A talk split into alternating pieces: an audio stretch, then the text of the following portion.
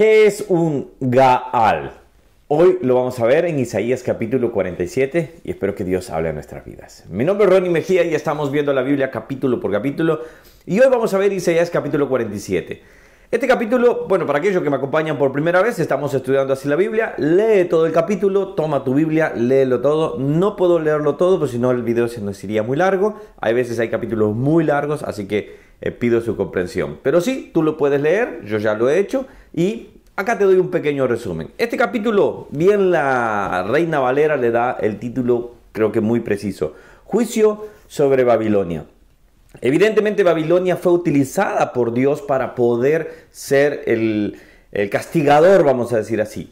Pero Babilonia también, también, tenía sus propios pecados. Babilonia tenía la idolatría, tenía, por ejemplo, eh, la hechicería, muchísimas cosas, prostitución, etcétera, etcétera, etcétera. Entonces, también iba a ser juzgada, no porque él fue el instrumento de juicio para con Israel y Judá, no iba a ser también juzgada. Entonces aquí es donde vemos que Dios es equitativo absolutamente.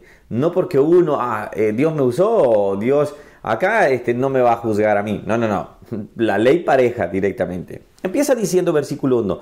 Desciende y siéntate en el polvo, virgen hija de Babilonia. Siéntate en la tierra sin trono, hija de los caldeos, porque nunca más te llamarán tierna y delicada. ¿Por qué es todo esto? Bueno, el versículo 10 nos lo, nos lo aclara. Porque te confiaste en tu maldad diciendo, nadie me ve. Creo que es como esas personas o, aquellos que en algún momento éramos, por ejemplo, que pensábamos que nadie nos estaba viendo y podíamos pecar. Ah, nadie me está viendo. Bien, dice el dicho, siempre hay un ojo que te está viendo o alguien que te está escuchando. No sé si es un dicho, pero por lo menos lo tengo ahí referente de que eh, alguien siempre te está viendo. Y, y vamos hacia lo tema espiritual. Dios siempre te está viendo. Ahora, si tú quieres ocultarte, no importa, Dios te va a ver. Y si tú no te arrepientes, un día Él te va a juzgar. Entonces, ¿qué es importante acá? Babilonia se sentía ensalzada, eh, eh, exaltada. Pensaba que nunca iba a caer. Pero Dios le estaba diciendo, en el polvo vas a quedar. ¿Por qué? Porque eh, sus encantos, sus hechicerías, su idolatría. mire lo que dice el versículo 13, dice, comparezcan ahora y te defiendan los contempladores de los cielos, los que observan las estrellas, los que cuentan los meses para pronosticar lo que vendrá sobre ti. Y aquí hago una acotación. Aléjate de todo el tema de tarot. Aléjate todo el tema de horóscopo. Eso no está bien. Eso simplemente están buscando espíritus de adivinación para que te quieran decir lo que tú quieres escuchar. Me da risa lo que a veces van intercambiando, creo yo. No sé, por ejemplo, a veces ya hasta se el jagota. Todo te va a ir hoy bien y le fue re peor así. Ahora, aléjense de eso, porque todo eso es, Dios lo, eh, lo desecha, Dios no lo aprueba. Ahora, vamos al versículo de ahora. Mira el versículo 4 y es donde hicimos la pregunta. ¿Qué es eh, Gal? Perdón, Gal. No sé hebreo, así que lo estoy diciendo G-A-A-A-L. G-A-A-L. Nuestro redentor, Jehová de los ejércitos, es su nombre, el Santo de Israel. La palabra redentor acá en el hebreo, según el diccionario Strong, por ejemplo, es la palabra Gaal. G-A-A-L. No sé cómo se pronuncia, así que lo estoy deletreando y diciendo tal cual lo leo. Ahora, ¿qué es importante acá? Un Gaal era una persona que tenía que ser un pariente cercano. Para ser un libertador, un redentor, tenía que ser un redimidor, o sea, alguien que redimía Tenía que ser un pariente cercano. ¿A qué historias les recuerda esto? déjenme en los comentarios. Yo, tengo la respuesta, pero déjenme en los comentarios. A ver, ¿qué, qué, qué pariente cercano redimió a alguien? Ah, los leo ahí. Ahora, fíjate bien, tenía que ser cercano. Nuestro Señor Jesucristo no fue un Dios impersonal, no fue un Dios que desde los cielos dijo, bueno, acá lo resuelvo, ya está. No, Él se hizo humano para poder compadecer lo que nosotros padecíamos. Dice que él, no, él, sabe de todo lo que sufrimos porque Él fue humano. Él padeció de todo. Él tuvo sed, tuvo hambre, tuvo tentaciones, etcétera, etcétera.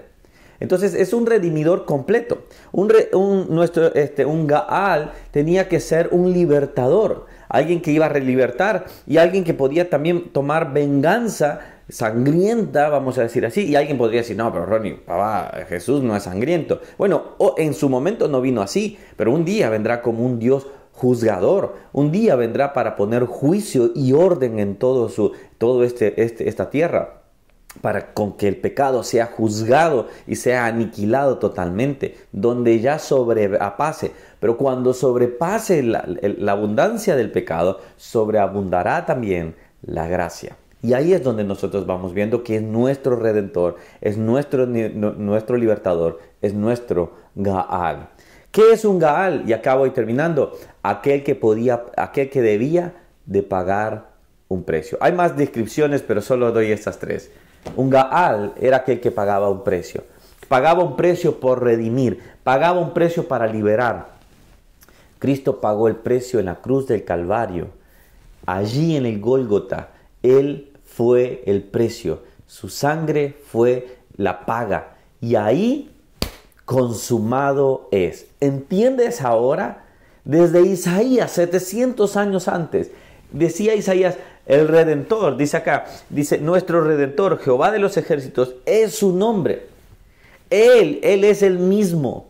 Y ahí él, estaba diciendo, un día yo los liberaré. Le estaba dando la promesa a Israel, pero le estaba dando la promesa a todos aquellos que no somos israelitas, pero que somos comprados por su sangre. La esposa que fue comprada con la sangre de Cristo. Nosotros somos. Qué lindo este concepto. Gaal, nuestro, nuestro redentor, nuestro libertador, el que pagó el precio por ti, así acá, por ti y por mí. Oramos. Señor, gracias porque podemos aprender cada día algo nuevo. Gracias, Señor, porque fuiste el que nos redimiste. Como, Señor, aquella mujer viuda, Señor, Tú nos redimiste, Señor. Nos rescataste. Señor, tú también has sido aquel libertador que un día vendrás y juzgarás. Juzgarás toda injusticia sobre nuestras vidas o sobre, Señor, este mundo que es lleno de pecado. Pero, Señor, también el concepto más hermoso. Padre, gracias porque un día pagaste el precio por medio de tu, tu Hijo Jesucristo. Y, Señor, nos liberaste de la condenación. Gracias Señor por eso. Gracias porque fuiste mi Gaal. Gracias Señor. En el nombre de Jesús. Amén. Que Dios les bendiga. Sigan leyendo todo el capítulo y seguimos aprendiendo. No dejen de compartir, no dejen de, bueno, estudiar la palabra. Vayan, sigan estudiando y seguimos aprendiendo de la Biblia capítulo por capítulo. Y si no te has suscrito al canal, hazlo acá, dale a la campanita y déjame un me gusta si es así, para que así pueda mover más eh, el video YouTube. Pero lo más importante es que si tú estás acá, aprendas de la Biblia. Que Dios te bendiga. Nos vemos el día de mañana. Chao, chao.